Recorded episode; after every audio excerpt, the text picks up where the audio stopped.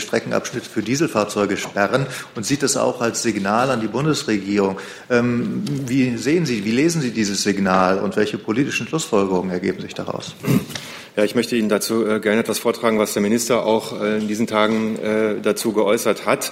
Herr Minister ähm, hat sich wie folgt geäußert. Wir wollen eine moderne urbane Mobilität, eine Mobilität, bei der der Verkehr fließt, statt zu stocken und dabei zunehmend auf innovative Antriebs Antriebsformen setzt. Kurz gesagt, eine Mobilität, die den Menschen und der Umwelt dient. Dabei kann es nicht sein, dass einzelne Verkehrsteilnehmer bewusst ausgeschlossen werden, denn Mobilität ist das Fundament für unsere Wirtschaft, das Fundament für die Freiheit der Menschen. Und ähm, wir packen das Problem Luftverschmutzung an der Wurzel äh, an. Einen guten Mittwochmittag wünsche ich. Herzlich willkommen in der Bundespressekonferenz zur Regierungspressekonferenz. Ich begrüße die stellvertretende Regierungssprecherin Martina Fietz. Liebe Hörer, hier sind Thilo und Tyler. Jung und Naiv gibt es ja nur durch eure Unterstützung. Hier gibt es keine Werbung, höchstens für uns selbst. Aber wie ihr uns unterstützen könnt oder sogar Produzenten werdet, erfahrt ihr in der Podcast-Beschreibung. Zum Beispiel per PayPal oder Überweisung. Und jetzt geht's weiter. Ich begrüße Maren Klein als die neue Sprecherin des BMU. Herzlich willkommen. Zu Ihnen kommen wir gleich. Und ich begrüße Studenten, 13 Studenten im Fachbereich Medien- und Öffentlichkeitsarbeit von der Hochschule für angewandte Wissenschaften in Hamburg. Die sind auf Berlin-Exkursion. Herzlich willkommen. So, und Frau Klein nimmt erstmal unser Begrüßungspaket in Empfang. Vielen Dank.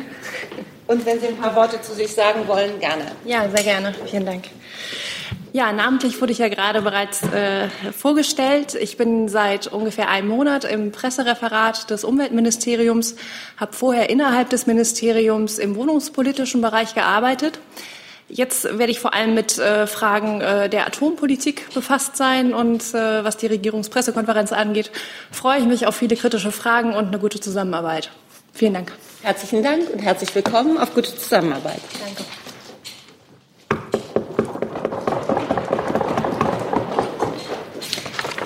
Da ich weiß, dass äh, einige Kollegen zeitnah Infos brauchen, beginnen wir nicht mit dem Kabinett und auch nicht mit den Ankündigungen, sondern mit Herrn Thiels, bitte. Sehr gerne, Frau Korff. Das äh, ewige Thema, was wir in jeder BPK jetzt haben in den letzten Wochen, natürlich das BAMF. Es gibt jetzt viele Berichte über die finanziellen Unregelmäßigkeiten in Bremen. Unter anderem äh, lasen wir alle die Zahl 8,5 Millionen für Anwaltskosten. Das ist alles jetzt noch nicht ganz bestätigt. Vielleicht können Sie etwas ähm, fundiertes Licht ins Dunkel bringen, was all diese Fragen betrifft. Das möchte ich gerne versuchen. Ähm, es ist richtig, dass der Minister ja gestern auch in der Sitzung des Innenausschusses angekündigt hat, ähm, dass eine Wirtschaftsprüfungsgesellschaft mit der Prüfung der Finanzen in der Außenstelle Bremen ähm, betraut wurde. Ähm, es ist auch richtig, dass ähm, die Bremer Außenstelle Kosten, sagen wir Zahlungen ich fange nochmal von vorne.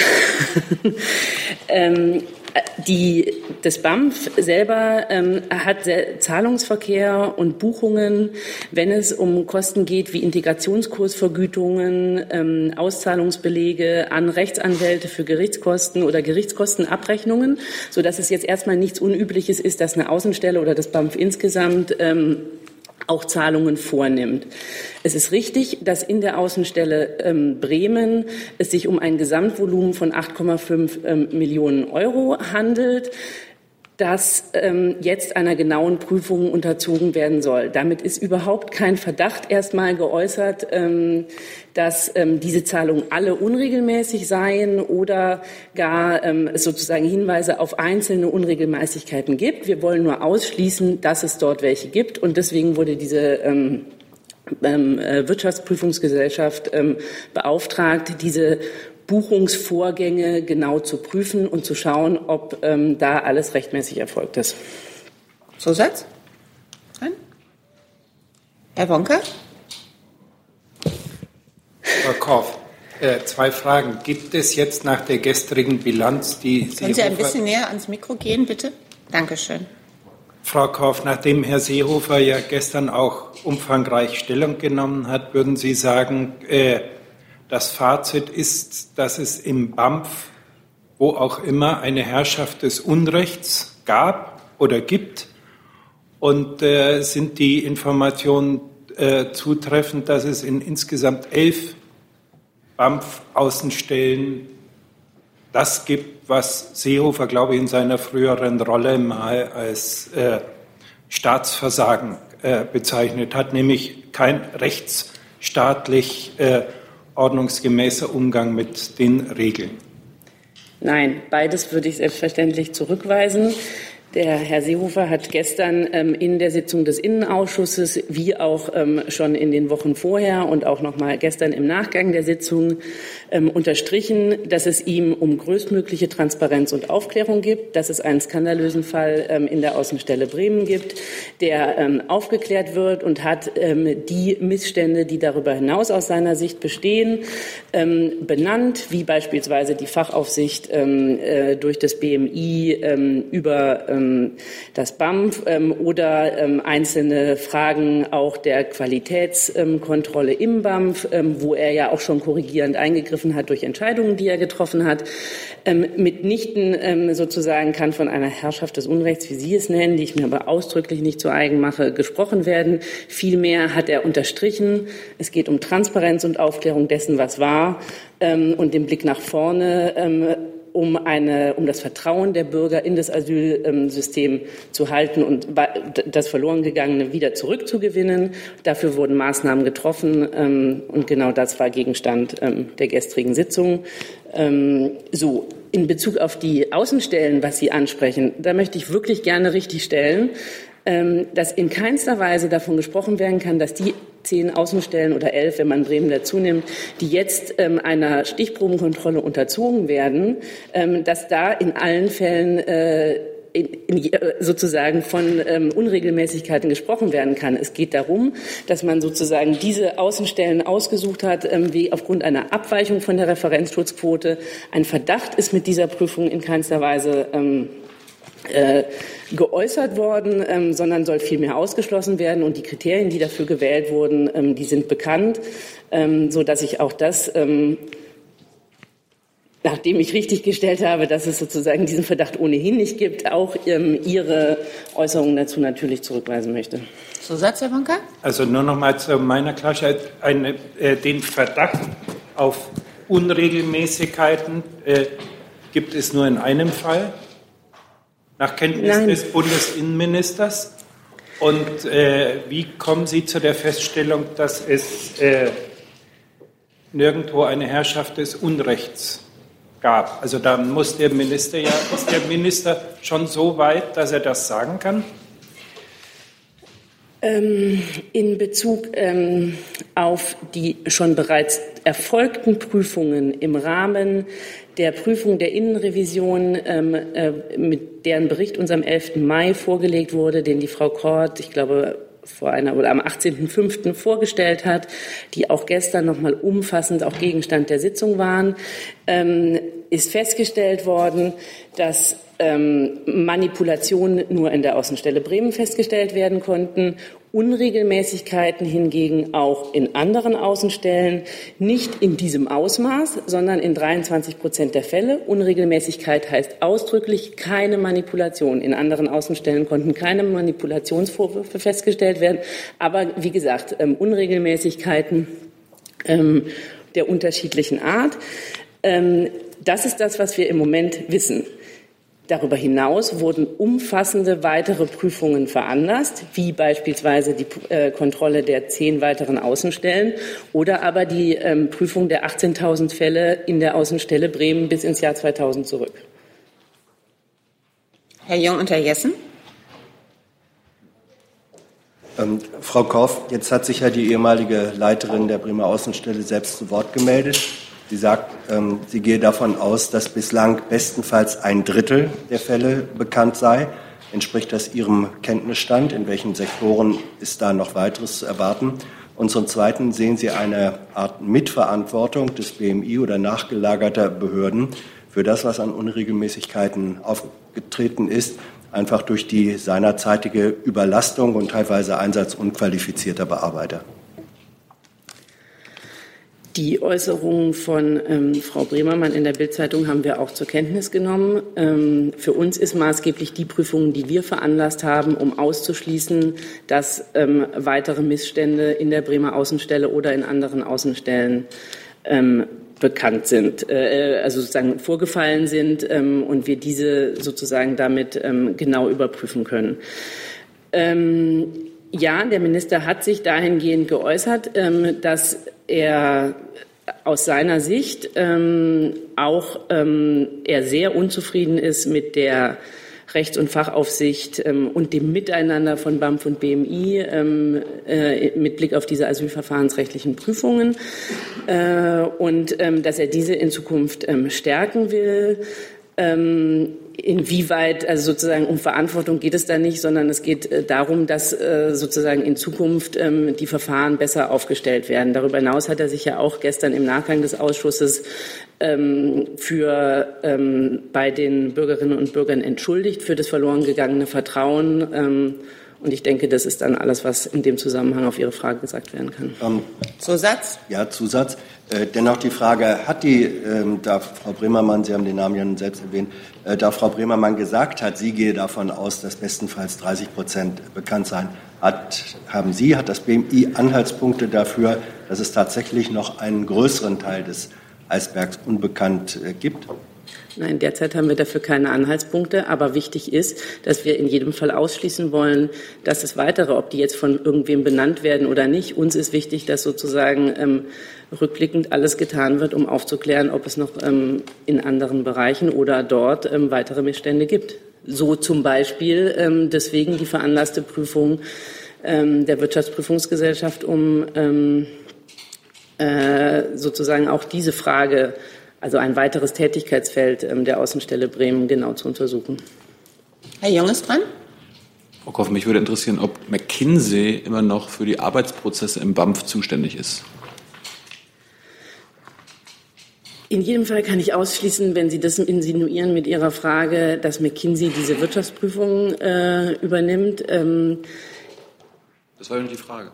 Das weiß ich, ähm, aber ich wollte das jedenfalls klarstellen. Ähm, ich bin mir ehrlich gesagt, ich müsste nachschauen, ob es sozusagen noch irgendwelche Unterbereiche gibt, wo äh, McKinsey sozusagen im, aufgrund der schon eingegangenen ähm, äh, Verbindung mit dem BAMF noch tätig ist. Äh, meines Wissens im Moment gerade nicht. Ich würde es aber noch mal nachprüfen lassen und Ihnen nachrechnen. Danke. Herr Wonka noch mal. Frau Korff, da sich äh, Herr Seehofer gestern entschuldigt hat, äh, ich glaube sogar im Namen der Bundesregierung, äh, wenn ich das richtig in Erinnerung ja. habe. Hat er das vorher mit der Bundeskanzlerin abgesprochen oder hat er das auf eigene Kappe gemacht? Und für wen hat er sich entschuldigt? Für die mangelnde Wahrnehmung der Rechts- und Fachaufsicht durch Herrn de Maizière und äh, durch Herrn Weise oder für die mangelnde Koordination des Flüchtlingskoordinators Altmaier? Der Minister hat um äh, ähm, hat sich entschuldigt für das verloren gegangene Vertrauen ähm, und hat das im Namen der Bundesregierung getan. Das, haben, das weiß ich, das haben Sie ja auch gesagt. Meine Frage war ja, hat er das im Namen ausdrücklich der Bundeskanzlerin gemacht und hat er es Er hat es als Minister in seiner Ressortzuständigkeit getan. Für ah, also er hat in seiner Ressortzuständigkeit sich entschuldigt und nicht namens der Bundesregierung. Nein, er hat äh, sozusagen, das ist ja, man ist ja in seiner Ressortzuständigkeit äh, sozusagen auch Teil der Bundesregierung. Und in, in dieser Funktion ähm, hat er sich entschuldigt. Gut, und dann war noch die Frage, hat er sich für das, für die, es wurde ja kritisiert, die mangelnde Fach- und Rechtsaufsicht und Kontrolle, hat er sich deshalb für das Verhalten konkret der Verantwortungsträger, de Maizière, Altmaier und Weise entschuldigt? Oder hat er das nur so allgemein gemeint, so to whom it may concern. Ich hatte ja gerade gesagt, er hat sich mit Blick auf das verloren gegangene Vertrauen der, Bundes, äh, äh, der, der Bürgerinnen und Bürger in ähm, die Asylverfahren entschuldigt. Ähm, das betrifft, äh, kann viele betreffen. Er hat es aber, wie Sie sagen, ganz allgemein gemeint. Er wirbt ähm, dafür, dass das Vertrauen wiederhergestellt werden kann. Und dazu ist eben ein Teil, sich ähm, dafür zu entschuldigen, dass es verloren gegangen ist. So viel zu diesem Thema. Wir sind beim Kabinett. Frau Fietz, bitte. Ja, das Kabinett hat heute Morgen, wie immer am Mittwoch, unter Leitung der Bundeskanzlerin getagt und hat beschlossen, äh, vorbehaltlich der Zustimmung des Deutschen Bundestages, äh, die Fortsetzung der Beteiligung bewaffneter deutscher Streitkräfte an der NATO geführten Kosovo-Force, also kurz KFOR. Äh, die Sicherheitslage im Kosovo ist zwar überwiegend ruhig und stabil, es besteht aber weiterhin ein Konflikt- und Entwicklungspotenzial, insbesondere im Norden des Landes. Ähm, die kosovarischen Sicherheitskräfte sind zwar zunehmend in der Lage, mit sicherheitsrelevanten Situationen selbstständig umzugehen, dennoch ist KFOR gegenwärtig für den Fall einer Verschlechterung der Sicherheitslage noch ein wichtiger Bestandteil zur Aufrechterhaltung eines stabilen Umfelds. Daher wird das Mandat im Wesentlichen unverändert fortgeschrieben. Die personelle Obergrenze bleibt unverändert bei bis zu 800 Soldatinnen und Soldaten, um auch bei unerwarteten Lageänderungen schnell und flexibel reagieren zu können. Des Weiteren hat die, das Bundeskabinett beschlossen, äh, die Fortsetzung der Beteiligung bewaffneter deutscher Streitkräfte an der UN-Mission UNIFIL und an der Operation Sophia. Beide Mandate laufen bis zum 30. Juni 2019 und auch hier muss der Bundestag noch zustimmen.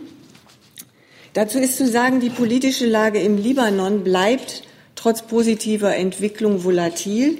Die Vereinten Nationen und nicht zuletzt UNIFIL leisten einen elementaren Beitrag zur Sicherung und Stabilisierung der Region, an der Deutschland ein strategisches Interesse hat. Daher beteiligt sich Deutschland auch unverändert mit bis zu 300 Soldatinnen und Soldaten an UNIFIL und wird auch zukünftig neben Personal im Hauptquartier eine schwimmende Einheit zur Seeraumüberwachung stellen. Zusätzlich kommt es besonders darauf an, die libanesische Regierung in die Lage zu versetzen, die Sicherung der eigenen Grenzen zu Israel zukünftig selbst zu übernehmen. Vor allem die libanesische Marine soll in die Lage versetzt werden, die Seegrenzen dauerhaft zu überwachen. Neben dem Engagement Deutschlands bei UNIFIL leisten, äh, leistet Deutschland auch bilateral im Rahmen der Ertüchtigungsinitiative einen essentiellen Beitrag zum sogenannten Fähigkeitsausbau der Libera Liban libanesischen Marine. Zum Mandat Sophia ist zu sagen, dass die Sicherheitslage in Libyen weiterhin schlecht ist. Der Migrationsdruck auf der zentralafrikanischen Route besteht weiterhin und fehlende staatliche Kontrolle über weite Küstenbereiche sowie anhaltende Fragilität tragen dazu bei, dass Libyen weiterhin das primäre Transitland illegaler Migrations- und Fluchtbewegungen nach Europa ist. Und Deutschland beteiligt sich daher unverändert an der Mission Sophia. Kernauftrag der Operation bleibt weiterhin die Bekämpfung krimineller Schleusernetzwerke. Deutschland wird sich zukünftig unverändert mit bis zu 950 Soldatinnen und Soldaten beteiligen. Die im Rahmen der Operation eingesetzten Einheiten kommen auch ihrer völkerrechtlichen Verpflichtung zur Seenotrettung nach. So konnten seit Beginn der Operation insgesamt über 48.100 Menschen gerettet werden, davon über 22.500 durch die deutsche Marine. Dem Ausbau geeigneter Fähigkeiten der libyschen Küstenwache kommt auch zukünftig besondere Bedeutung zu. Letztlich ist es schließlich das Ziel, dass diese eigenverantwortlich gegen das Geschäftsmodell der, des Menschenschmuggels vorgehen und die libysche Regierung in ihren internationalen Verpflichtungen nachkommen kann. Im Rahmen der Professionalisierung der libyschen Küstenwache bleiben die Vermittlung völker- und menschenrechtlicher Grundlagen in Fragen des Seerechts, der Seenotrettung und des Flüchtlingsrechts wichtige Bestandteile. Soweit aus dem Kabinett. Es gibt Fragen dazu, Herr Jung, bitte. Ähm, ja, zur KV-Verlängerung, der dauert jetzt ja schon 20 Jahre. Äh, was ist das Exit-Szenario der Bundesregierung? Wann ist Schluss? Ja, da kann ich Ihnen zu sagen, dass es bei den Mandatsverlängerungen 2016 und 2017 schon ähm, darüber ähm, Gedanken gab und ähm, Deutschland entlang der NATO-Planung die Personalobergrenze im Mandat von 1850 auf 1350 und eben zuletzt auf 800 Soldaten gesenkt hat. Ähm, der deutsche Anteil an KFOR betrug im letzten Mandatszeitraum durchgängig circa 400 bis 500 Soldaten. Ähm, die Beendigung der deutschen Beteiligung am Operational Response Force Battalion sowie der bis Ende des Jahres geplante Abzug aus dem Feldlager Prizren und die Konzentration unserer Kräfte in Pristina sind sichtbare Schritte eines reduzierten Engagements. Danke, aber das beantwortet nicht meine Frage. Entschuldigung, Herr Jung, Sie sind kaum zu verstehen. Entschuldigung. Danke. Ähm, danke für die Antwort, aber das äh, beantwortet jetzt nicht meine Frage, wann äh, oder was das Exit-Szenario ist. Dass man ver, äh, verringert, ist, ist eindeutig, aber wann ist mit KFOR Schluss? Ja, wie ich es eben schon sagte, die kosovarischen Sicherheitsorgane sind zunehmend in der Lage, äh, die öffentliche Sicherheit und Ordnung selbst herzustellen. Und trotzdem bleiben nach wie vor Einheiten vor Ort um äh, im Falle von Zwischenfällen und in einer Anspannung der Lage handlungsfähig zu sein. Wie ein Zeitrahmen für ein Exit-Szenario aussieht, ähm, ist vor diesem Hintergrund erklärt sich im Grunde genommen selbst, dass man jetzt die, das Mandat für ein Jahr verlängert, um im Falle des Falles gewappnet zu sein. Sie hatten, glaube ich, auch noch eine Frage zu Sophia. Ja, da hatten Sie ähm, von kriminellen Schleusernetzwerken gesprochen, die man ja bekämpft. Können Sie uns mal sagen, wie viele davon man seit Beginn der Mission oder in diesem Jahr äh, lahmgelegt hat? Ähm, Hinweise aus der Operation Sophia haben dazu geführt, dass bisher 143 mutmaßliche Schleuser durch Kräfte der Operation festgesetzt und an italienische Behörden übergeben werden konnten. Gut, mutmaßlich ist es eine. Wie viel waren es tatsächlich? Äh, das bezog sich auf mutmaßliche Schleuser, weil man muss ja äh, erst noch mal nachweisen, welche äh, Aktivitäten der ja, Betroffenen. Wie viel waren es nachgewiesenermaßen? Da ist die Frage, ob das BMVG dazu mehr sagen kann. Nein, das kann ich nicht. Herr Jung, ich würde Sie bitten, Ihre Frage an die italienischen Behörden zu richten, denn an diese wurden die übergeben. Die mutmaßlichen Schleuser. Herr Jessen noch mal. Ähm, bei der Auch Sie müssten näher ans Mikrofon. Ja, Tut mir leid. Ähm, ja, ich mache einen langen Hals. Äh, da Sie äh, ja gesagt haben, Ziel der Operation Sophia sei die Ertüchtigung der libyschen Küstenwache, selbstständig das äh, Geschäftsmodell Schleuser zu bekämpfen. Ähm, es beklagen sich äh, NGOs, ähm, auch die mit deutschen Teilbesatzungen darüber, dass eben von dieser libyschen Küstenwache sie attackiert, behindert worden sind, können Sie ausschließen, dass die Situation entsteht, dass mit deutscher Unterstützung ähm, deutsche Bürger daran gehindert werden, das zu tun, was im anderen Fall deutsche Soldaten auch tun, nämlich Menschen aus Seenot zu helfen. Das ist ja eine äh, schwierige Situation. Können Sie dazu etwas sagen? Ja, Jessen, ich kann vielleicht auf die Ausbildungsinhalte mal eingehen, die die Bundeswehr dort der libyschen Küstenwache Wache zur Verfügung stellt. Es handelt sich hier um Bootsausbildung, Nautik, Schiffstechnik, internationales Recht, Menschenrechte, Such- und Rettungsdienst und Train the Trainers.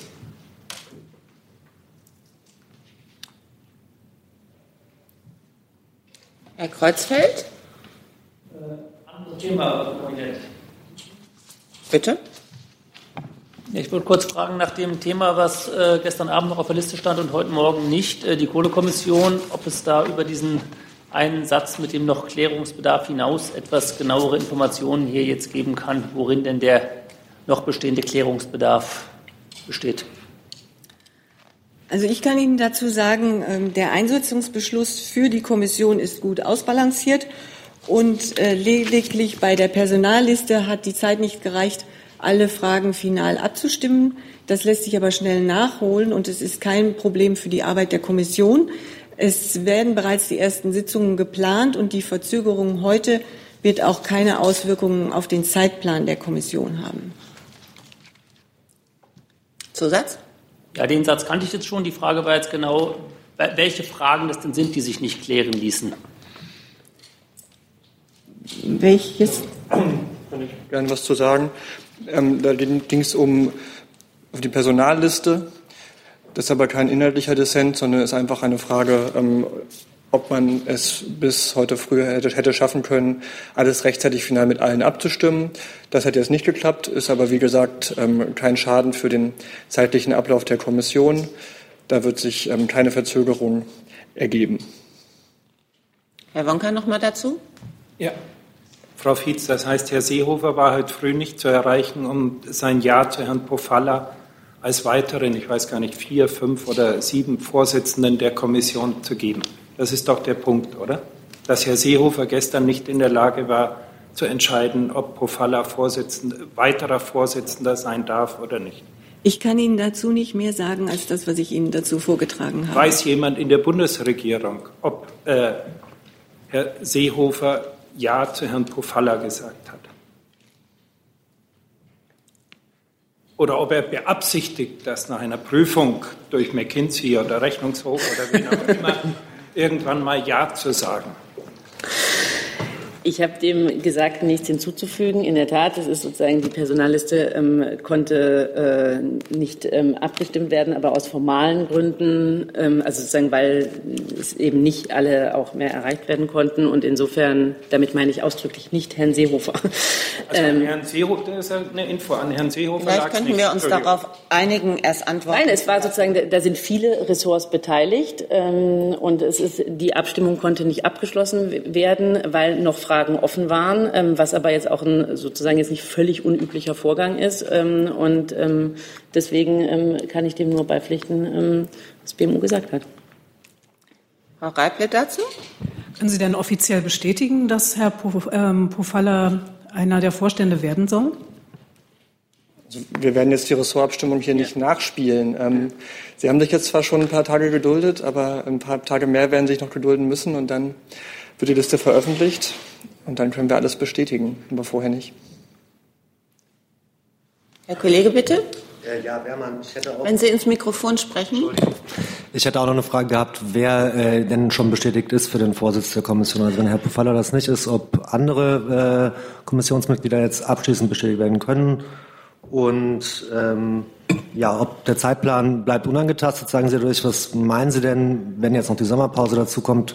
Wie viel Sitzungen effektiv oder wie viel Zeit reinfließen kann, bis die ersten Beschlüsse gefasst werden, was ja schon im Oktober der Fall sein soll.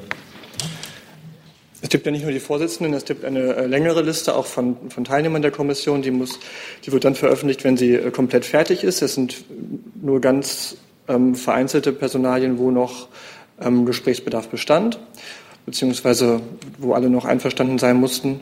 Es ist tatsächlich eher eine Frage von, ähm, wie viel Telefonate schafft man in wie kurzer Zeit. Ähm, was den Zeitplan angeht, ähm, die erste Sitzung wird bereits geplant. Die ähm, wird auch jetzt nicht durch diese, ähm, diese Verzögerung später stattfinden. Genaues Datum kann ich Ihnen aber noch nicht sagen. Das Ziel der Kommission steht auch fest. Es soll ähm, Ergebnisse im Oktober geben. Es soll ein ähm, Teil Ergebnisse vor der Klimakonferenz in Polen geben. Und insgesamt soll es Ende des Jahres fertig sein. Auch daran ändert sich nichts. Herr Kollege, bitte. Äh, es wurde erledigt, danke. Bitte was? Äh, die Frage wurde eben. Ah, okay. Die Frage wurde gestellt. Dann Herr Kreuzberg nochmal. Hat sich auch erledigt. Hat er sich auch erledigt. Und Herr Jung? Herr Fichtner, könnten Sie kurz sagen, was für Qualifikationen die Mitglieder der Kommission mitbringen müssen? Das erschließt sich ja bei manchen Kandidaten nicht. Ja, ich werde jetzt nicht über einzelne ähm, Kandidaten, die da kursieren, ähm, nee, Darum geben. frage ich ja nach Qualifikation allgemein. Genau. Sie werden sich in der Kommission beschäftigen mit ähm, energiepolitischen Fragen, aber eben auch mit Fragen des Strukturwandels, äh, Regionalentwicklung, ähm, Schaffung von Alternativen. Das sind die, die Themen, die in der Kommission eine Rolle spielen werden und ähm, es werden Kandidaten ausgewählt, die sich damit auskennen. Dann Frau Fietz mit einem Blick auf die nächste Woche. Jawohl. Äh, am Montag, dem 4. Juni, wird die Bundeskanzlerin um 15 Uhr den Premierminister des Staates Israel Benjamin Netanyahu zu einem Gespräch im Bundeskanzleramt empfangen. In dem Gespräch wird es um die bilateralen Beziehungen, aber auch um die Lage in der Region gehen. Nach dem Gespräch ist für 16.30 Uhr eine gemeinsame Pressebegegnung geplant. Herr Beck dazu. Danke. Ähm, wie reagiert die Bundesregierung dann auf die äh, Zuspitzung der Situation äh, in Gaza in den letzten 48 Stunden? Und dann hätte ich noch eine Frage über die äh, UNIFIL-Einsatz. Okay. Ähm. Darf ich dazu denn? Ich hatte ohnehin, ja. ich hatte, da ich ohnehin vorhatte, äh, Ihnen ein Statement vorzutragen zur aktuellen Lage, äh, würde ich damit vielleicht anfangen. Okay. Ähm, ja, die Bundesregierung verurteilt den Beschuss israelischen Territoriums mit Mörsergranaten aus dem Gazastreifen auf das Schärfste. Diese massiven Angriffe auf Israel sind vollkommen inakzeptabel und durch nichts zu rechtfertigen. So wurde bei den Angriffen etwa auch ein Kindergarten in der Eschkol-Region getroffen. Es ist nur ein glücklicher Zufall, dass bislang nicht mehr Menschen verletzt oder gar getötet wurden. Wir wünschen den Verletzten eine rasche Genesung. Israel hat unbestritten das Recht, seine Sicherheit und seine Grenzen zu verteidigen und angemessen auf Angriffe zu reagieren. Nach letzten Meldungen scheint es, dass es seit den frühen Morgenstunden zu keinen weiteren Angriffen gekommen ist. Wir begrüßen alle Anstrengungen, die dazu führen, dass die Lage nicht weiter eskaliert.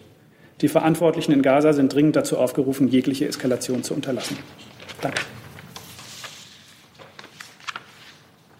Herr Jung dazu.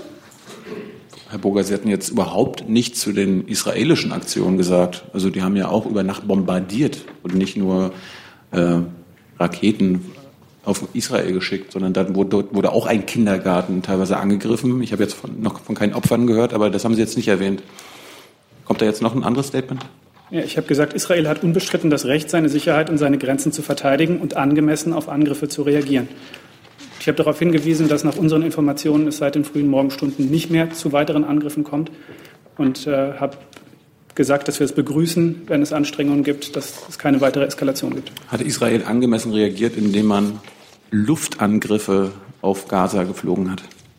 Ich will das jetzt nicht weiter qualifizieren. Ich habe das dazu gesagt. Ja, aber das müssen Sie doch wissen, wenn Sie sagen, dass es angemessene Reaktionen nur geben darf. Waren das jetzt angemessene, verhältnismäßige Reaktionen oder Aktionen der israelischen Armee? Also ich kenne die äh, Aktionen, auf die Sie sich beziehen, bisher auch nur aufgrund der Presseberichterstattung und äh, aufgrund dieser Informationslage werde ich hier keine Bewertung vornehmen. Herr Beck nochmal. Herr Neumann, was sollte eine angemessene Reaktion auf äh, Raketenabschuss sein? Diese Frage stellt sich nicht im deutschen BMVG. Das müssen Sie die Staaten fragen, die in einem solchen Konflikt oder Auseinandersetzung involviert sind. Herr Jessen? Ähm, Herr Schuster, der Präsident des Zentralrats der Juden in Deutschland, hat äh, gefordert, als Reaktion auf die Hamas-Angriffe die Überprüfung von Zahlungen an palästinensische Hilfsorganisationen zu äh, überprüfen, gegebenenfalls diese äh, einzuschränken. Ähm, wie reagiert die Bundesregierung auf diese Forderung? Also humanitäre Hilfe leistet die Bundesregierung grundsätzlich auf der Grundlage politischer Neutralität ähm, und nicht aufgrund äh, irgendwelcher Konditionalitäten, sondern allein ähm, auf Basis des humanitären Bedarfs. Und dabei wird es auch bleiben. Das bedeutet, das Begehren, das Herr Schuster formuliert hat, ähm, wird sich nicht in irgendeiner Aktion äh, von Zahlungsüberprüfung seitens der Bundesregierung auswirken. Ich kenne die Äußerungen von Herrn Schuster nicht, deswegen will ich die jetzt auch nicht im Einzelnen kommentieren. Ich habe Ihnen gerade gesagt, nach welchen Grundsätzen die Bundesregierung grundsätzlich ihre humanitäre Hilfe leistet.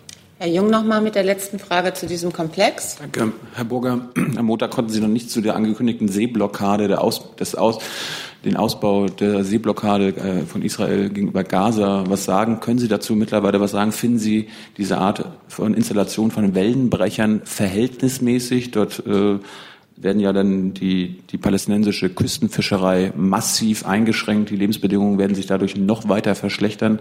Und in dem Zusammenhang, Frau Fietz, wird die Kanzlerin das Elend in Gaza, wofür die israelische Regierung ja hauptverantwortlich nach, nach dem Völkerrecht ist, ansprechen. Also ähm, zu dem Thema, nach dem Sie mich fragen, ähm, nach unserem Verständnis ähm, ist geplant, diese Baumaßnahmen in israelischen Territorialgewässern ähm, weil wir das Thema letztes Mal hatten, innerhalb der israelischen Seegrenzen ähm, durchzuführen. Und äh, ja, das ist das, was ich dazu zu sagen habe. Und Herr Jung, ich habe Ihnen ja eben gesagt, dass es bei dem Treffen um äh, die bilateralen Beziehungen geht und auch um die Lage in der gesamten Region. Ich kann diesen Gesprächen nicht vorweggreifen, aber Sie haben ja im Anschluss an die Gespräche die Gelegenheit, äh, Ihre Fragen dann auch bei der Pressekonferenz zu stellen. Wir gehen zurück zu Herrn Beck, der noch eine Frage zu Unifil hatte. Richtig. Ähm, und da richte ich wieder an äh, Herrn Neumann. Gibt es äh, konkrete Vorschläge für die Verstärkung der libanesischen äh, Marine? Und äh, wie sollte der deutsche Anteil äh, dabei äh, aussehen? Über konkrete Ideen oder Vorschläge legen wir hier keine Informationen vor. Die müsste ich gegebenenfalls nachreichen. Dann hatte das Auswärtige Amt noch eine Ankündigung, beziehungsweise zwei Ankündigungen. Ja, ähm, zu verwandten Themen. Ähm, es geht um den Mord an dem russischen Journalisten Arkadi Babchenko am gestrigen Dienstag in Kiew. Äh, die Bundesregierung ist entsetzt und erschüttert äh, über diesen Mordanschlag. Es kommt jetzt darauf an, dass die Umstände dieses feigen und hinterhältigen Mordes genau untersucht und rasch aufgeklärt werden. Die Verantwortlichen müssen zur Rechenschaft gezogen werden. Das gilt in gleicher Weise für die Fälle der 2015 und 2016 in Kiew ermordeten Journalisten Oles Busina und Pavel Sheremet, deren Schicksal immer noch nicht aufgeklärt ist. Die Pressefreiheit ist ein hohes und schützenswertes Gut. Wir setzen uns dafür ein, dass Journalisten überall auf der Welt ihre Arbeit ohne Gefahr für Leib und Leben verrichten können. Und in diesem Zusammenhang würde ich gerne eine zweite Ankündigung machen. Außenminister Maas wird morgen in die Ukraine reisen. Er wird zunächst nach Kiew fliegen und von dort aus am Freitag an die Kontaktlinie bei Mariupol reisen. Außenminister Maas wird in der Ukraine politische Gespräche führen, unter anderem mit Außenminister Pavlo Klimkin und den Mitgliedern der Beobachtermission der OSZE in der Ostukraine. Gegenstand der Gespräche wird unter anderem die Lage im Donbass und der Reformkurs der Ukraine sein. Danke. Herr Scholper dazu? Ja, da braut sich ja was zusammen jetzt im Moment in Kiew in diesen Minuten. Ähm, für die Ukraine steht fest, dass hinter diesem Mord wohl die, die russischen ähm, äh, Spezialkräfte stehen oder wie auch immer. Auf jeden Fall äh, befürchtet die Bundesregierung, dass es jetzt äh, in den kommenden Stunden eventuell zu einer gefährlichen Eskalation kommt in den Beziehungen zwischen Russland und der Ukraine. Also mir liegen keine ähm, eigenen weiteren Erkenntnisse über das hinaus vor, ähm, was ich eben vorgetragen habe. Ich will mich deswegen jetzt auch nicht an Spekulationen beteiligen über mögliche Hintergründe äh, dieses Mordes. Klar ist, wir fordern eine Aufklärung und alle, die zu dieser Aufklärung etwas beizutragen haben, sind natürlich aufgefordert, ihren Beitrag zu leisten. Zusatz? Sie haben die Pressefreiheit erwähnt. Die Ukraine nimmt im Ranking der Pressefreiheit Platz Nummer 101 ein, nicht viel äh, weiter vorne als Russland. Was macht denn die Bundesregierung, um das Land in Sachen Pressefreiheit äh, etwas nach vorne zu bringen? Ja, ich habe ja gesagt, äh, dass ähm, wir erwarten, dass Themen, zu den Themen der Gespräche, ähm, die Außenminister Maas in der Ukraine führt, auch der Reformkurs der Ukraine gehört. Äh, das ist auch, glaube ich, kein neues Thema. Darüber haben wir hier immer wieder gesprochen. Ähm, dass wir die Ukraine auf ihrem Reformkurs äh, begleiten, äh, unter anderem im Justizbereich, im Bereich der Rechtsstaatlichkeit. Und da ist schon viel geleistet worden, aber ähm, es ist auch noch äh, mehr zu leisten und dabei wollen wir die Ukraine unterstützen. Letzter Zusatz dazu. Bitte? Letzter Zusatz. Was wurde denn konkret geleistet in Sachen Pressefreiheit? Also es ähm, gibt diverse ähm, Reformmaßnahmen im Bereich äh, der Justiz, die äh, im Gange sind, die auch schon äh, teilweise umgesetzt sind. Ähm, das hat natürlich eine unmittelbare Relevanz auch für das Thema der Pressefreiheit. Ähm, ich würde gerne, wenn meine Kollegen, die mithören, mir noch konkrete Hinweise geben ähm, über einzelne zusätzliche Maßnahmen, die von der Bundesregierung gefördert werden, Ihnen das nachreichen. Herr Thiels dazu? Nicht dazu? Gut. Dann habe ich dazu keine weiteren Fragen mehr vorliegen. Wir machen weiter mit Herrn Buchwald. Ja, anderes Thema, Frage ans Verkehrsministerium. Die, die, Hamburg will ja zum Ende der Woche einige Streckenabschnitte für Dieselfahrzeuge sperren und sieht das auch als Signal an die Bundesregierung. Ähm, wie sehen Sie, wie lesen Sie dieses Signal und welche politischen Schlussfolgerungen ergeben sich daraus? Ja, ich möchte Ihnen dazu äh, gerne etwas vortragen, was der Minister auch äh, in diesen Tagen äh, dazu geäußert hat. Herr Minister ähm, hat sich wie folgt geäußert. Wir wollen eine moderne urbane Mobilität, eine Mobilität, bei der der Verkehr fließt, äh, statt zu stocken. und dabei zunehmend auf innovative Antriebs Antriebsformen setzt. Äh, kurz gesagt, eine Mobilität, die den Menschen und der Umwelt dient. Äh, dabei kann es nicht sein, dass einzelne Verkehrsteilnehmer bewusst äh, ausgeschlossen werden, denn Mobilität ist das Fundament für unsere Wirtschaft, das Fundament für die Freiheit der Menschen. Und ähm, wir packen das Problem Luftverschmutzung an der Wurzel äh, an. Sie kennen das äh, Sofortprogramm äh, Saubere Luft. Mit diesem Programm fördern wir wirksame Maßnahmen wie zum Beispiel intelligente Verkehrslenkungsmaßnahmen, alternative Antriebs- und Dieselbusnachrüstungen äh, etc. Das heißt, wir unterstützen die Städte aktiv und intensiv dabei, die Luft schnell und nachhaltig äh, zu verbessern. Fakt ist, dass in den letzten Jahren schon äh, die Stick äh, Schadstoffausstoß im Verkehr um bis zu 70 Prozent äh, gesunk, gesenkt werden konnten. Das wollten wir deutlich ausbauen. Und mit den Intensivstädten, wie hier zum Beispiel auch mit Hamburg, ist die Bundesregierung in intensivem Dialog. Ähm, kurzum, der Minister ist überzeugt, dass wir keine generellen Fahrverbote brauchen. Zusatz? Ähm, betroffen sind ja Millionen Fahrer von Dieselfahrzeugen. Viele fühlen sich von der Politik trotz der geschilderten Anstrengungen im Stich gelassen. Haben Sie den Eindruck, dass die Angebote der Industrie ausreichen für die betroffenen Dieselfahrer oder müssten die Unternehmen sich da stärker engagieren? Nun, wir haben ja auch vielfältig schon darauf hingewiesen, was unsere Maßnahmen sind, auch was die Industrie leisten muss. Äh, in den vergangenen Tagen, vielleicht haben Sie die Diskussion noch mal verfolgt, auch um die Software-Updates. Hier hat der Minister auch noch mal da betont, dass es dabei bleibt, dass das Wort der Hersteller gelten muss. Bis Ende dieses Jahres 2018 Updates für 5,3 Millionen Fahrzeuge in Deutschland äh, muss abgeschlossen äh, sein. Ähm, und das ist, äh, das, da sind die Hersteller in ihrer Verantwortung. Und äh, darin geht es um die Wiederherstellung von Vertrauen in Wort und Tat durch die Automobilhersteller. Der Minister hat hier eine klare Frist gesetzt. Bis zum 1. September müssen die Umrüstkonzepte äh, vorlegen. Die für die Software-Update äh, bis äh, Ende des Jahres müssen die abgeschlossen sein. Ich kann gerne ergänzen zu der Frage. Ähm, wenn Sie fragen, tut die Automobilwirtschaft genug, dann würde die Bundesumweltministerin sagen, bei weitem nicht. Ähm, nicht nur Software-Updates, auch technische Hardware-Nachrüstungen sind aus ihrer Sicht nötig, äh, wenn man Fahrverbote vermeiden will, auf Kosten der Hersteller. Herr Kollege dazu?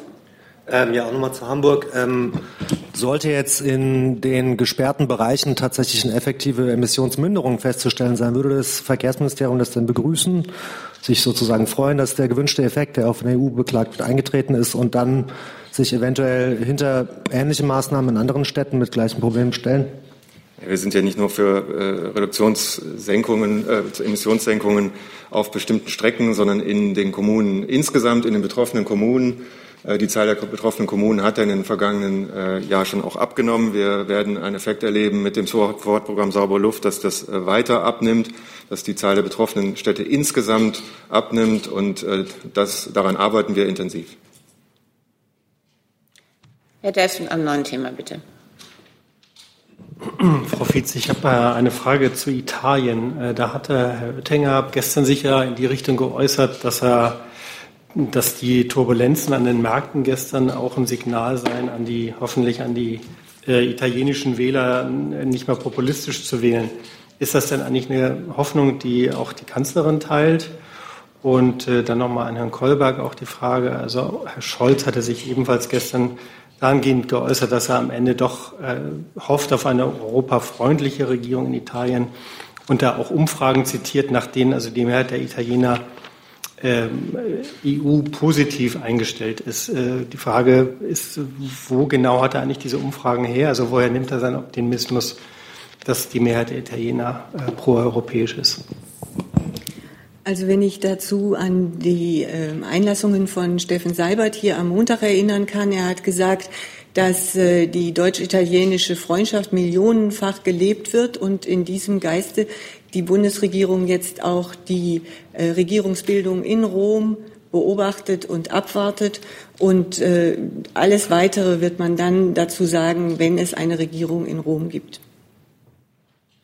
Ja, dem habe ich nicht viel hinzuzufügen. Ähm, äh, zu dieser Frage, wie es äh, mit dieser Umfrage, äh, sozusagen, was es damit zu tun hat.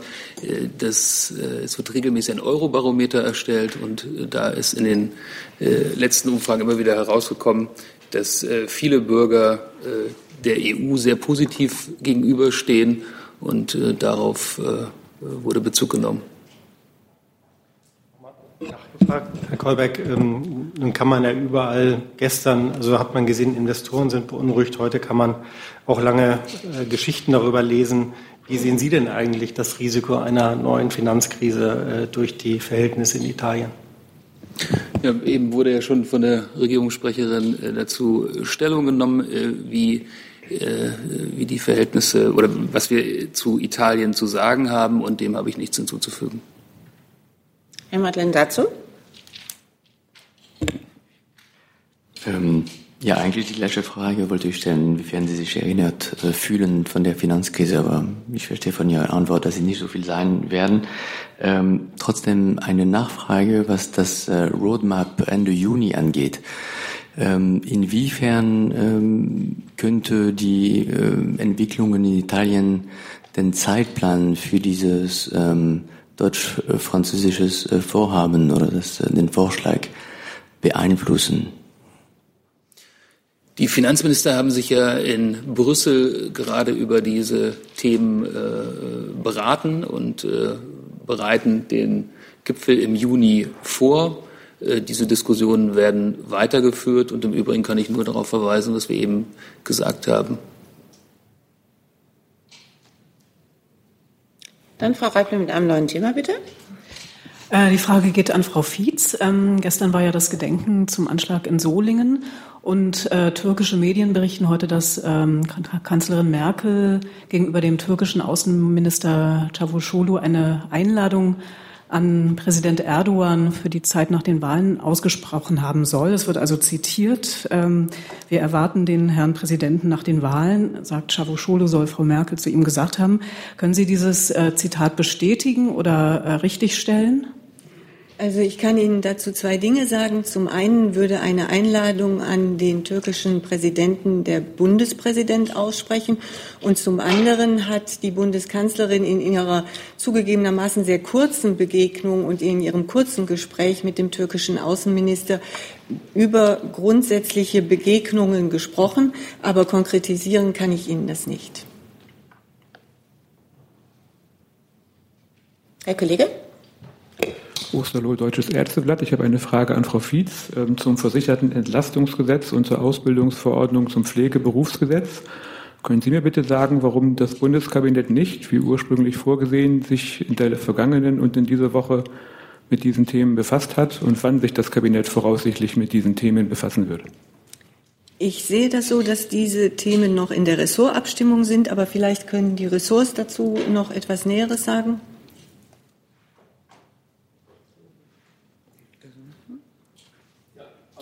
Ähm, genau. Richtig, dass äh, beide Gesetzesentwürfe sind noch in der Ressortabstimmung und Näheres zu einem Termin kann ich Ihnen jetzt leider noch nicht sagen. Frau Siebold. Ich habe eine Frage ans Bundeswirtschaftsministerium. Ähm, es geht mir um die US-Strafzölle. Vielleicht können Sie uns ein bisschen was zum Prozedere sagen, wann die, wenn sie denn jetzt in Kraft treten würden, in Kraft treten würden. Also ist es die Nacht von Donnerstag auf Freitag oder Freitag auf Samstag? Treten die automatisch in Kraft? Wie können wir uns das vorstellen?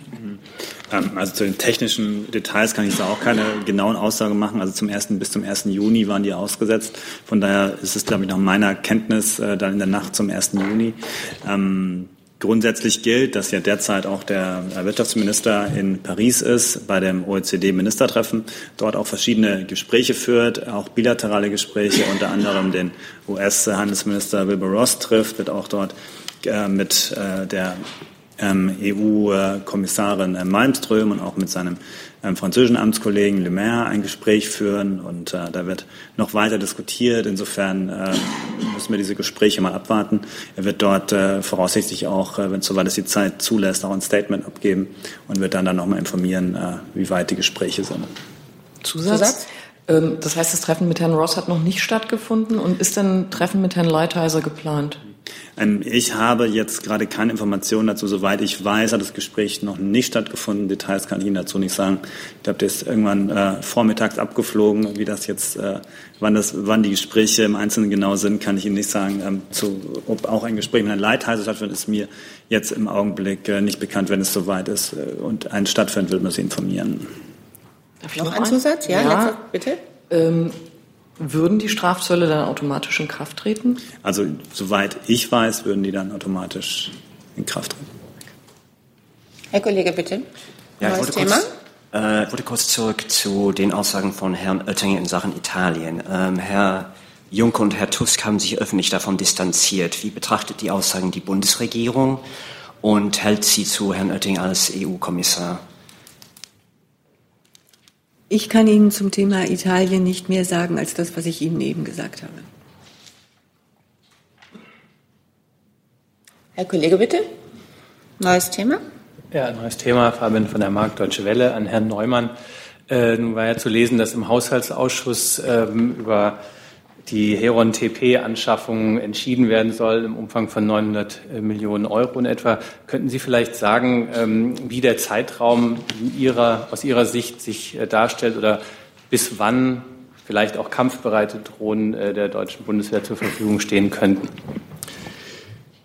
Ähm, diese Thematik Heron TP war ja schon oft äh, Inhalt dieser Bundespressekonferenz.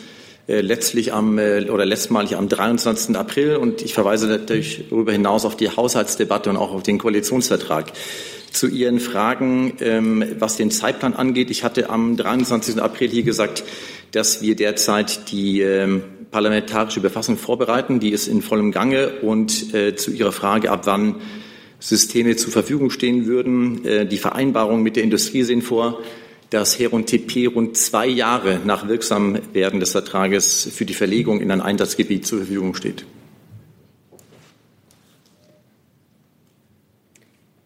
Herr Buchwald nochmal. Ja, Frage an Frau Fietz. Vor dem äh, Bundesverwaltungsgericht äh, geht es ja heute in mündlicher Verhandlung um den Zugriff des BND auf Verbindungsdaten über einen Internetknotenpunkt in Frankfurt. Ähm, da gibt es Berichte, dass der BND auch zugegriffen haben soll auf äh, inländische Verbindungsdaten. Wie kann denn sichergestellt werden, dass der BND nur auf internationale Verbindungsdaten zugreift und warum muss der BND überhaupt zugreifen? Ähm, ich kann Ihnen äh, dazu nur sagen, dass wir äh, ja grundsätzlich zu Verfahren, äh, juristischen Verfahren nichts sagen von dieser Stelle aus, dass wir diese nicht bewerten und zu der Tätigkeit der Bundesnachrichtendienste berichtet die Bundesregierung dann auch den zuständigen Gremien des Bundestages. Herr Thiels, neues Thema. Neues Thema. Ähm, mein Lieblingsthema aus der vergangenen Woche, der Iran. Das Atomabkommen ähm, will ja die Bundesregierung gerne weiterführen. Das haben wir mir letzte Woche auch ähm, so gesagt. Jetzt gehören ja natürlich auch die Wirtschaftsbeziehungen zwischen Deutschland und dem Iran dazu. Tatsache ist aber, dass immer mehr Unternehmen sich jetzt schon zurückziehen aus Geschäften im Iran. Was kann denn die Bundesregierung jetzt aktiv dafür tun, dass das nicht so ist, dass die Unternehmen vor Ort bleiben? Ich kann Ihnen dazu nur ganz grundsätzlich sagen, dass die Bundesregierung natürlich ein großes Interesse daran hat, dass das Abkommen bestehen bleibt und da auch äh, wirklich mit Nachdruck dann arbeitet. Wie sich das mit Blick auf äh, die wirtschaftlichen Fragen darstellt, da kann vielleicht das Wirtschaftsressort Näheres zu sagen. Ähm, ich kann Ihnen da soweit eigentlich auch keinen neuen Stand berichten. Wie Sie wissen, laufen verschiedene Gespräche, sowohl auf Ebene des Auswärtigen Amtes als auch ähm, äh, auf äh, Ebene der EU mit verschiedensten ähm, äh, dort ja, beteiligten Playern. Und ja, die Auswirkungen haben wir natürlich sehr, sehr genau im Auge und untersuchen das, sind auch im, Austausch mit Unternehmen. Aber sozusagen genaue Details, irgendwelche Maßnahmen kann ich Ihnen nicht berichten. Ähm, vielleicht, wenn ich gerade noch die Gelegenheit habe, ich könnte noch mal nachliefern, wann genau die äh, Zölle in Kraft treten würde. Das hat der Kollege gerade noch mal geschickt. Das wäre am 1. Juni um 0 Uhr 01 Eastern Daylight Time in der USA. Das ist die Zeitzone in der Ostküste. Eastern Daylight Time, ja? Ja. Frau Reipel mit einem neuen Thema. Eine Frage an Frau Korff vom Innenministerium. Ähm, der Minister ist heute in Georgien unterwegs, wie ich den Agenturen entnehmen konnte. Der ähm, georgische Minister ist hier. Ach, oh, okay, dann wurde das. okay, äh, jedenfalls äh, geht es mir tatsächlich ums Thema Georgien. Ähm, da gab es äh, kürzlich Berichte, dass ähm, georgische Staatsbürger ähm, die Visafreiheit genutzt haben, um im Anschluss, äh, kurz vorm Ablauf ihres Visums, ähm, einen Asylantrag zu stellen. Ähm, und da wollte ich wissen, inwieweit äh, ist der Gesetzentwurf in Arbeit, der ja im Koalitionsvertrag auch geplant ist, ähm, neben den Maghreb-Staaten auch äh, Georgien und vielleicht auch Armenien als sichere Herkunftsländer zu erklären? Also erst tatsächlich nochmal richtigstellend. Es ist richtig, dass der ähm, Innenminister heute den seinen georgischen Amtskollegen trifft, aber hier in Berlin.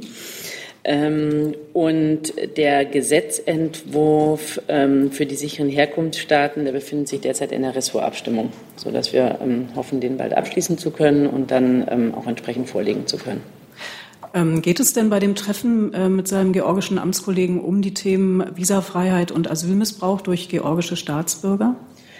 Es geht bei solchen Treffen grundsätzlich immer um ähm, viele Themen, über die wir natürlich ähm, auch ähm, im üblichen Verfahren vorher ähm, äh, also den die Gesprächen nicht vorweg, äh, die nicht vorwegnehmen wollen und da im Einzelnen uns nicht zu äußern. Aber klar geht es bei solchen ähm, Treffen ähm, auch um die Sicherheitszusammenarbeit ähm, grundsätzlich ähm, und ähm, es geht auch ähm, insofern wird sozusagen die, äh, der Gesprächsprozess, der mit Georgien aufgenommen wurde zu Beginn des Jahres ähm, um äh, sozusagen die erhöhten ähm, Asylzahlen von georgischen Staatsbürgern zu thematisieren, ähm, auch weiterzuführen. Wie Sie wissen, also es gab ja auch Delegationen, die in Georgien waren Anfang des Jahres. und es konnten sehr, sehr gute Gespräche mit der georgischen Regierung geführt werden. Ähm, gerade auch mit dem Ziel, da die georgische Regierung ja auch ein großes Interesse daran hat, ähm, die Asyl, äh, sozusagen ein Missbrauch der Visafreiheit durch Asylantragstellungen ähm, zu verhindern, die sich im Übrigen auch immer aussprechen für ähm, eine Erklärung als sicherer Herkunftsstaat. Herr Logger dazu? Ja, Frau Koff, Ihr Minister hat hier in diesem Saal gesagt, es war ein Fehler, die Visafreiheit für Georgier einzuführen. Bleibt er bei seiner Meinung und wie bewertet er denn die Maßnahmen, die inzwischen in Georgien wohl ähm, unternommen wurden, um diesen Missbrauch äh, vorzubeugen?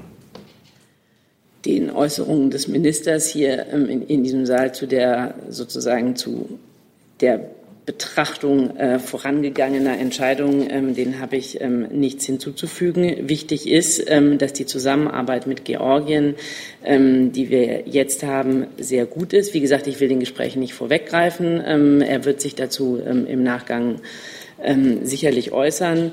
Ähm, aber ich kann ähm, für das BMI in jedem Fall feststellen, dass äh, Georgien sehr viel getan hat ähm, in Zusammenarbeit mit uns ähm, in Bezug auf diese Fragen ähm, und wir sehr froh sind, dass es da sozusagen diesen engen Austausch gibt und erkennen sehr die Bemühungen der georgischen Regierung an. Herr Jung, nochmal mit einem neuen Thema. Hey Leute, Jung und Naiv gibt es ja nur durch eure Unterstützung. Ihr könnt uns per PayPal unterstützen oder per Banküberweisung, wie ihr wollt. Ab 20 Euro werdet ihr Produzenten im Abspann einer jeden Folge und einer jeden Regierungspressekonferenz. Danke vorab. Ja, kurze, zwei kurze Lernfragen zur Türkei. Herr Burger, können Sie uns ein Update geben, was die deutschen Gefangenen in der Türkei machen? Wie viel sind es aktuell? Äh, wie viele Männer, wie viele Frauen und wie viele von ihnen haben keinen konsularischen Zugang? Derzeit wissen wir von sieben deutschen Staatsangehörigen, bei denen wir davon ausgehen müssen, dass sie wegen politischer Vorwürfe in der Türkei inhaftiert sind. Insgesamt befinden sich 43 deutsche Staatsangehörige in türkischer Haft. Ähm, und soweit keine politischen Vorwürfe erhoben werden, bezieht sich der Großteil der Strafvorwürfe auf Drogenvergehen, Diebstahl, Körperverletzungs- und Tötungsdelikte. Uns sind 28 Fälle von deutschen Staatsangehörigen bekannt, die aufgrund von Ausreisesperren die Türkei nicht verlassen können. Ja, und äh, weitere Details kann ich leider aus Gründen des Persönlichkeits- und Datenschutzes hier nicht nennen. Von den sieben haben wie viele keinen konsularischen Zugang oder wie viele werden nicht konsularisch betreut? Also nach meinem Kenntnisstand ähm, haben derzeit, es werden alle konsularisch betreut, aber das äh, müsste ich gegebenenfalls nachreichen, wenn ich da eine Veränderung ähm, gemeldet bekomme. Letzter Zusatz dazu? Und äh, Thema Afrin, haben Sie da mittlerweile eine, eine, völkerrechtliche Bewertung mitgebracht? Letzte Woche hatte ich ja dann nachgefragt, da hatten Sie auf den 21. März sowie den 6. April verwiesen, wo jeweils nichts dazu gesagt wurde. Ich weiß nicht, von welchen BBKs Sie gesprochen haben. Sie, das Jahr 2018 kann ja nur das Ja. gewesen sein. Ja. Ähm, vielleicht wollten Sie das nochmal verbessern, die Antwort, weil das war irreführend, was Sie da gesagt haben letzte Woche. Nö, das war überhaupt nicht irreführend. Wir können ja gerne gemeinsam nachher ins Protokoll schauen. Haben Sie, haben Sie denn heute eine völkerrechtliche Bewertung Nochmal die Bitte darum, erst antworten zu lassen, bevor die Frage nochmal gestellt wird. Ich habe keinen neuen Stand gegenüber letzte Woche. Nein. Dann sage ich Dankeschön für diesen Mittwoch. Wir sehen uns am Freitag wieder. Bis dahin. I'm thinking